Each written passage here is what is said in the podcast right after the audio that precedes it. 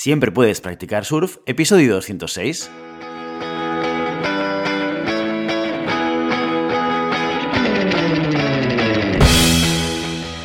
Bienvenido y bienvenida a Siempre puedes practicar surf, el podcast diario sobre recursos humanos. Este podcast está pensado para profesionales de recursos humanos, gerentes o jefes de equipo y podrás encontrar técnicas, consejos, ideas, conceptos y noticias sobre la gestión de personas. Eso sí, con un enfoque práctico y aplicable. Hoy episodio 206 del viernes 8 de abril del 2022, programa muy interesante porque lo dedicamos a vuestras preguntas concretas con retos sobre gestión de personas y recursos humanos. Pero antes dejadme que os recuerde que podéis encontrar más contenido en nuestro blog e información sobre nuestros servicios en nuestra web, globalhumancon.com. Desde allí os podréis apuntar a nuestra newsletter para no perderos nuestros webinars, streamings y todo el contenido y actividades que organizamos desde la consultoría Global Human Consultants. Hoy es viernes y empezamos con la ronda de preguntas con Rubén, que nos dice lo siguiente, dice, Hola GHC, la compañía para la que trabajo tiene muchos departamentos y desde la Dirección General nos dicen que si estamos interesados en trasladarnos a otros departamentos, lo único que tenemos que hacer es avisar a nuestro supervisor antes de aplicar por otra sección. Precisamente eso es lo que hice y por lo que me dijo mi jefe entendí que me apoyaba y que estaba de acuerdo con mi decisión. No obstante, tras un tiempo de meditación, llegué a la conclusión de que estoy mejor donde estoy y finalmente no apliqué por otra nueva posición. Así lo hice saber a mi manager y me dijo que en caso de haber oportunidades de ascenso en nuestra sección, nunca me propondría como candidato porque he tenido la intención de irme. Ahora estoy confuso y no sé qué hacer. ¿Alguna sugerencia? Gracias. Bueno, Rubén, pues, oye, situación bastante complicada porque de alguna manera la reacción de tu manager es un poco contraria, por lo menos a la filosofía o a la cultura eh, de apertura que se comunica desde la dirección, en el sentido de, daros de alguna manera la iniciativa de posturaros, hablando previamente con vuestros jefes, a posiciones dentro de otra sección y parece que se te ha castigado por ello. Aquí lo más importante o el punto de partida que tienes que hacer es tener una conversación con tu jefe. Clara, directa, sobre justamente esto. ¿eh? Hablar con él o pedirle mm, media hora, una hora de tiempo para hablar y eh, poder explicarle, poder expresarle que no entiendes por qué ahora mm, él no le propondría, eh, te propondría a ti como candidato para un ascenso dentro de su propia sección y que no entiendes eh, la sensación que él ha tenido de tu intención de irte, ¿no? Aquí tenéis que tener un debate abierto y tenéis que escucharos unos a otros, ¿sí? Para poder entender el punto de partida hay que entender por qué tu jefe te está diciendo eso. Porque todo lo demás es generar hipótesis inventadas. Podríamos empezar a pensar, igual tu jefe se ha sentido herido porque se ha sentido traicionado, porque te querías marchar, te querías ir a otra sección y él no estaba de acuerdo. Y a lo mejor, bueno, vale, todo esto son mm, entre nosotros historias inventadas en nuestra cabeza. ¿vale? A lo mejor acertamos, a lo mejor no, ve tú a saber.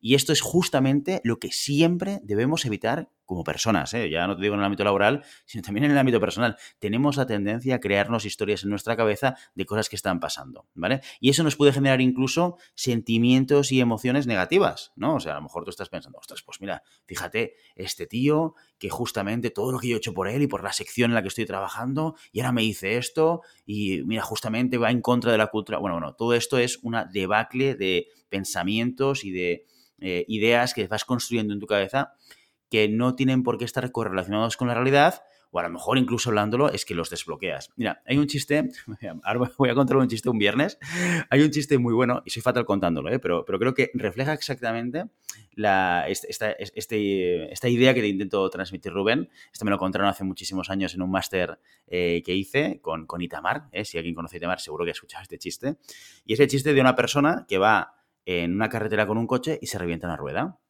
cuando se le revienta, recuerda que dos kilómetros antes del reventón había visto una casa con luz. Entonces él decide eh, acercarse a la casa porque no tiene gato, no tiene rueda de recambio, no, no, puede hacer nada y necesita ayuda. Total, que la persona va caminando, va caminando y va pensando, bueno, estoy en un pueblo perdido, en el monte, me estoy acercando a una casa, no hay nada alrededor, pues a ver, a ver a la persona que me reciba si me va a querer ayudar o no. Y sigue caminando y sigue caminando y sigue pensando. Y dice, hombre, y además, esto es un pueblo perdido, ve a saber cuál va a ser el planteamiento de ayuda, porque seguro que esta gente es un poco cerrada y es que igual ni me abran la puerta. y sigue caminando y sigue caminando y sigue caminando y sigue pensando. Y bueno, es que además es que es gente de pueblo, ¿eh? Es gente de pueblo y seguro que al verme que soy de ciudad, pues no, solamente no me va a querer ayudar, sino que me va a tratar mal, ¿no? Y, y, bueno, me voy a sentir rechazado seguro. Y sigue caminando y sigue caminando y llega hasta la casa. Pica la puerta, toc, toc, toc, le abre la puerta un señor y le dice, pues sabe usted que se meta el gato por el culo y se marcha. O sea, esto es un poco... Ya sé que lo, explico fatal los chistes, disculpadme, pero esta es un poco la idea. O sea, y esto nos pasa a todos en el día a día. Es impresionante, pero es verdad. Vivimos una situación, vivimos una experiencia con alguien y a partir de aquí nuestro cerebro automáticamente tiene la necesidad, y esto es, bueno, un elemento esencial de nuestro cerebro, de reinar los huecos de las historias. Por lo tanto, si no sabemos por qué ha ocurrido una cosa, nuestro cerebro, no os, preocupéis, que nuestro cerebro va a ir construyendo esta historia. Esto seguro que todos los que estamos aquí o que me estáis escuchando habéis tenido esta situación, esta vivencia. Una bronca, una pelea, una conversación, una discusión y después de esa, vuestra cabeza, pum, pum, pum, pum, pum, pum, empieza a generar un diálogo inventado, pum, pum, pum, pum, y va construyendo una realidad, ¿vale? Y esto es lo que en situaciones como esta, Rubén, tenemos que evitar en la medida de lo posible. ¿Y cómo se desbloquea esto? Tienes que hablar con esta persona, sobre todo, eso sí, teniendo en cuenta que tiene que ser una conversación de escucha activa.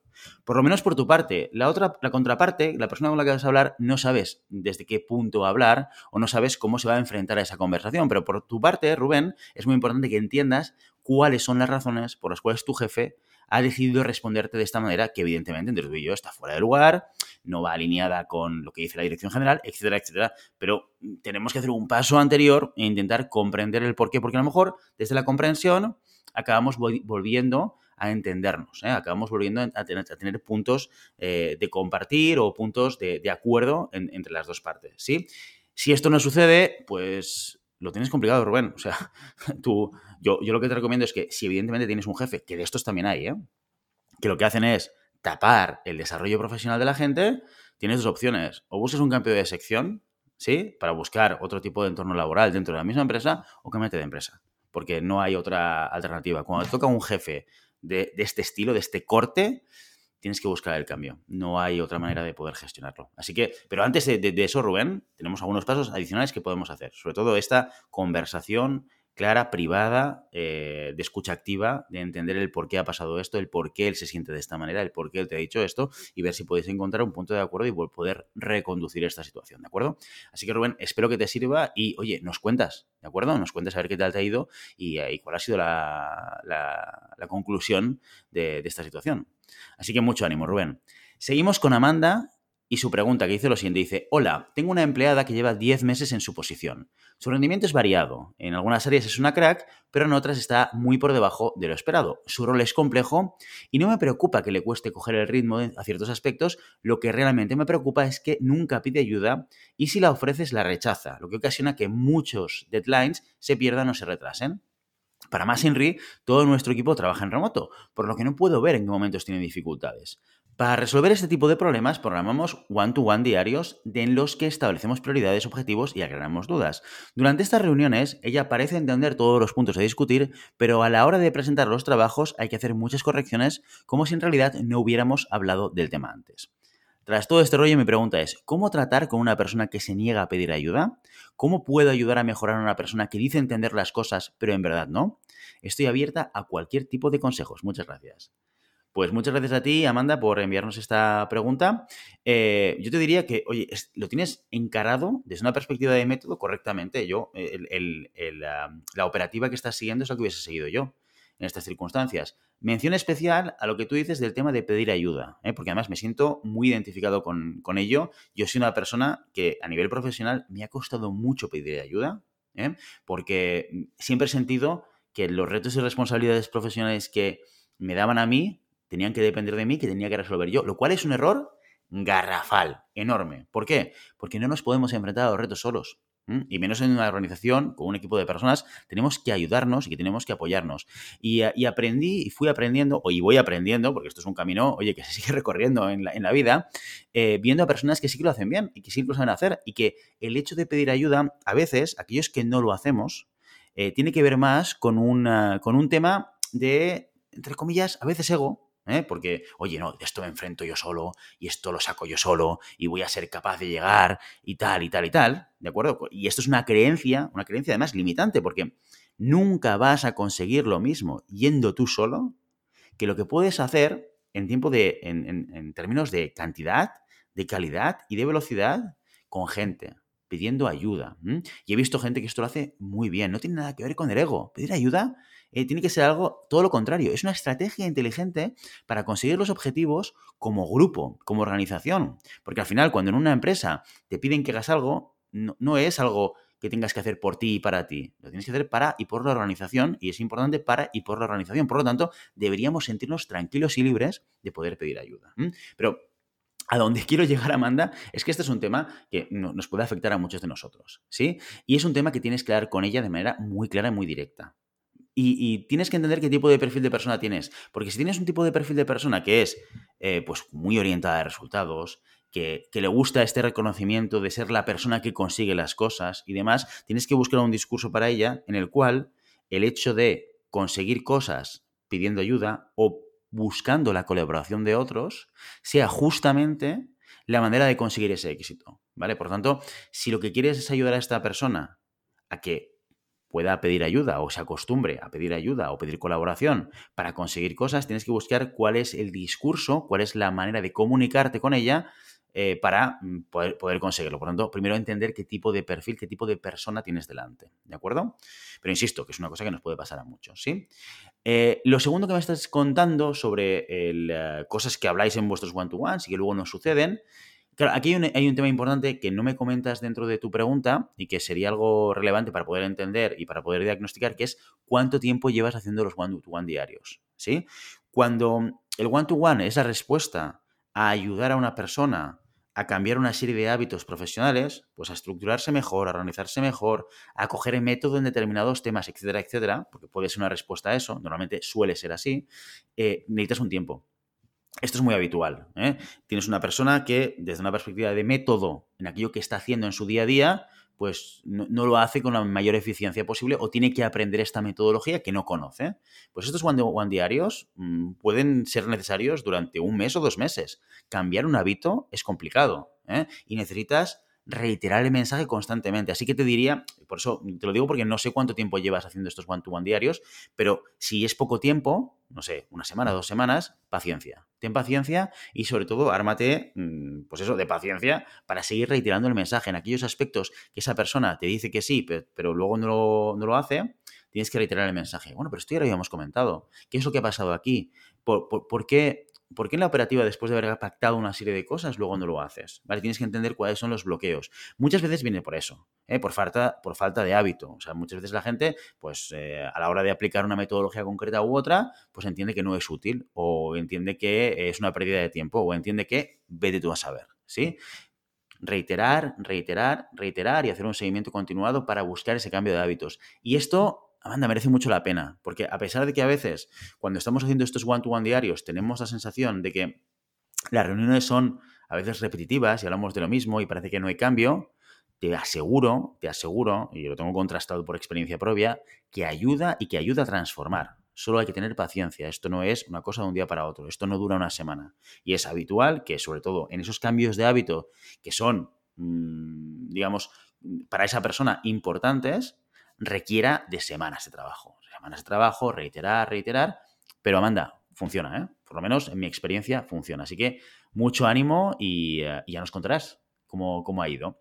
Y terminamos este viernes con Adrián, que nos envía la siguiente pregunta. Dice, acabo de ser el candidato seleccionado para un puesto de trabajo por el que estoy muy ilusionado. Tal y como manda la ley, he avisado a mi empresa con 15 días de antelación, pero por mi salud mental he abandonado la empresa antes de tiempo. La cuestión es ¿Esta decisión afectará a mi futuro nuevo rol, teniendo en cuenta que ya he sido seleccionado? ¿Me he arriesgado a crear una mala impresión? Muchas gracias.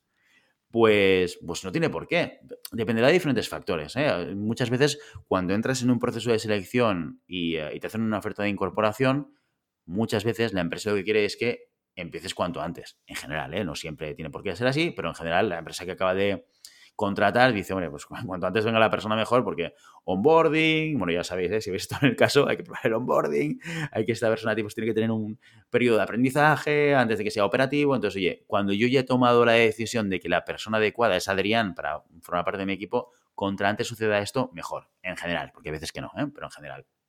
Por lo tanto, sí que puede haber por parte de la empresa, si has tenido esta conversación o no, sí que puede haber por parte de la empresa una expectativa de que si tú te marchas antes de tu compañía, que hables con ellos, ¿sí? Eh, y eso lo tienes que tener en cuenta. En cualquier caso, desde mi punto de vista, Adrián, siempre, siempre transparencia. Siempre transparencia. ¿eh? Porque todo lo contrario mm, te va a llevar o te puede llegar a llevar a una situación de, oye, de sorpresa, de incomprensión o de, bueno, de, percepción de que no estás siendo de todo transparente y ya es una relación laboral que acabas de empezar. Es decir, dicho de otra manera, si tú no dices nada a la empresa a la que te vas a incorporar y te incorporas el día que has pactado, ellos de alguna manera podrían llegar a enterarse de que fuiste baja antes. Bueno, seguramente tendrás que pasar información de lo que has cobrado, porque hay que hacer el ajuste del IRPF del año. O sea, hay maneras, hay maneras, no, te digo que vayan a buscar la información, pero tú vas a tener que ser transparente con cierta información con ellos, ¿sí? Con lo cual, a lo mejor en un momento pueden tomar la sorpresa de decir, hombre, oye, escucha, que Adrián nos dijo que acababa de trabajar el día 30 y acabo de trabajar el día 22 no es una buena manera de empezar ninguna relación eh, profesional, bueno, ni personal, ya te digo, ni personal, eh, ocultando ciertos detalles. ¿Por qué? Porque además tampoco son tan importantes. Cuando tú lo explicas desde la transparencia y desde el compartir, ya fíjate que ya no es tan responsable, tanto responsabilidad tuya que eso tenga una consecuencia u otra. Tú has hecho tu trabajo, que es, oye, yo tengo que ser transparente. Yo llamo a la empresa, llamo a la persona de recursos humanos y se lo explico. Mira, fíjate, finalmente voy a incorporarme eh, voy a salir de la empresa en la que estoy un poco antes porque necesito desconectar, porque a nivel personal necesito unos días para entrar 100% eh, y bien concentrado en el nuevo rol que me habéis propuesto y tal. Si esta es tu manera de entenderlo, si esto es lo que tú quieres hacer, ¿sí? Pues solo tienes que encontrar la manera de poder explicarlo, desde la transparencia, insisto, porque si no todo, luego se embrolla. Si no, si no luego a futuro es que esto quedará, si, si en la otra empresa lo saben, siempre quedará en el pozo de, oye, acuérdate que Adrián no, nos dijo que se salía una fecha, salía en otra, ¿sí? Con lo cual, siempre, siempre, Adrián, desde la transparencia. Eh, ¿Y qué probabilidades hay de que esto te pueda afectar en tu nuevo rol? Pues yo creo que desde la transparencia, desde el compartir y desde el comunicar correctamente, no debería haber ninguna. Y si la hay, mm, bueno, evidentemente tienes que asumir ese riesgo porque nunca sabemos cómo va a reaccionar el otro. Raro es, raro es que digan, ah, pues mira, Adrián, ¿sabes qué? Como te has marchado antes de tu anterior empresa, pues ahora ya no te incorporas. Es muy extraño, es muy extraño. Ahora también te digo, si esto te sucede, a lo mejor es una buena señal eh, porque quizás no es la empresa en la que querrías trabajar. Pero bueno, dicho esto, aquí va mi recomendación y espero, Adrián, que, te vaya bien y que te incorpores y que todo, y que el nuevo proyecto sea exactamente aquello que estás buscando. Muy bien, y con esta última pregunta de Adrián, nos marchamos hoy. Ah, recordad, eh, no volvemos el lunes que viene. ¿Por qué? No es que no, acabó la temporada 4 todavía, tranquilos, porque hasta julio vamos a seguir haciendo el podcast diario, pero como Semana Santa vamos a hacer un pequeño break de 5 días, vamos a descansar del podcast para que todo el mundo también tenga tiempo para poder descansar y el equipo detrás de Siempre Puedes Practicar Surf también lo puede hacer, pero volvemos el 18, el lunes 18 volvemos.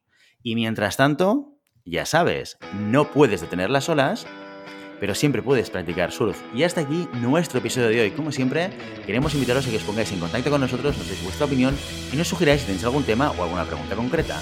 Lo podéis hacer a través de la página de contacto en globalhumancom.com barra contáctanos o a través de las redes sociales. Estamos en Facebook, en Instagram, en Twitter y en LinkedIn. Y si el contenido de este podcast te gusta, no te olvides suscribirte, darnos 5 estrellas en iTunes y me gusta tanto en iVoox como en Spotify. Igualmente recuerda que puedes encontrar más contenidos, noticias y recursos en nuestra web, en globalhumancon.com. Muchas gracias por todo, por tu tiempo, por tu atención y por tu interés en estos temas sobre gestión de personas. Nos escuchamos la semana que viene, no, la siguiente, el 18, lunes, con una nueva entrevista interesantísima. Hasta entonces, feliz Semana Santa.